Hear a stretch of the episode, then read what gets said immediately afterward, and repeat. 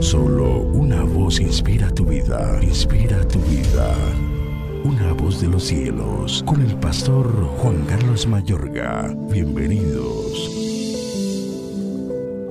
Y el Espíritu de Jehová vino sobre Jefté, y pasó por Galaad y Manasés, y de allí pasó a Mispa de Galaad, y de Mispa de Galaad pasó a los hijos de Amón. Y Jefté hizo voto a Jehová diciendo, si entregares a los amonitas en mis manos, cualquiera que saliere de las puertas de mi casa a recibirme, cuando regrese victorioso de los amonitas, será de Jehová, y lo ofreceré en holocausto. Y fue Jefté hacia los hijos de Amón para pelear contra ellos, y Jehová los entregó en su mano. Y desde Aroer hasta llegar a Minit, veinte ciudades, y hasta la vega de las viñas, los derrotó con muy grande estrago. Así fueron sometidos los amonitas por los hijos de Israel. Entonces volvió Jefté a Mispa a su casa, y he aquí su hija que salía a recibirle con panderos y danzas, y ella era sola, su hija única,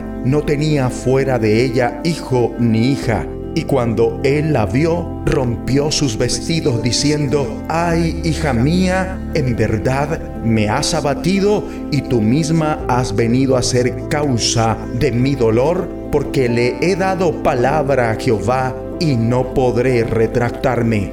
Ella entonces le respondió, Padre mío, si le has dado palabra a Jehová, haz de mí conforme a lo que prometiste, ya que Jehová ha hecho venganza en tus enemigos, los hijos de Amón. Jueces 11, 29 al 36. Aquí nos encontramos con una de las historias más conmovedoras de toda la Biblia.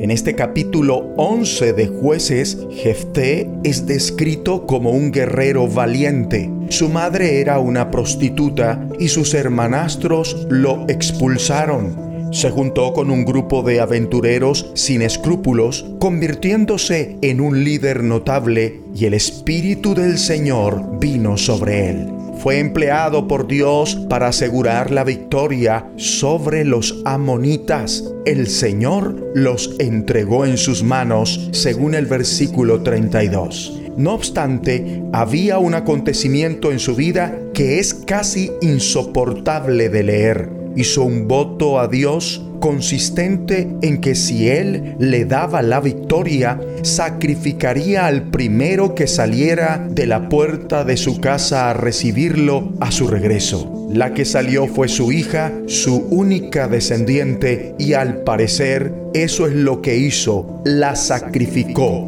Dice en el versículo 39, Pasados los dos meses, volvió a su padre, quien hizo de ella conforme al voto que había hecho, y ella nunca conoció varón. Es notable el hecho que Dios jamás le solicitó que efectuara este voto ni le solicitó que realizara el sacrificio. De hecho, Jefté fue en contra de toda la enseñanza del Antiguo Testamento que prohibía el sacrificio de niños. Jefté jamás buscó la voluntad de Dios en aquella situación. Pareciera ser que fue su propio orgullo lo que lo impulsó a poner su prestigio por encima de la vida de su hija sin querer. Esto corrobora el potencial que tiene de equivocarse incluso las grandes personas de fe. Pese a su debilidad, Jefté figura en el libro de Hebreos como uno de los héroes de la fe cuya debilidad se convirtió en fortaleza. Escrito está en Hebreos 11:32 en adelante. ¿Y qué más digo? Porque el tiempo me faltaría contando de Gedeón, de Barak, de Sansón, de Jefté, de David, así como de Samuel y de los profetas, que por fe conquistaron reinos, hicieron justicia, alcanzaron promesas, taparon bocas de leones, apagaron fuegos impetuosos, evitaron filo de espada, sacaron fuerzas de debilidad, se hicieron fuertes en batallas, pusieron en fuga ejércitos extranjeros. Ora conmigo. Dios y Padre, Te agradezco por la manera en que empleas a las personas de fe y transformas nuestra debilidad en fortaleza. Ayúdame hoy a vivir una vida de fe, confiando y creyendo en Cristo, quien es el pan de vida y sin hacer nada fuera de tu voluntad, buscando siempre tu dirección en el nombre de Jesús. Amén.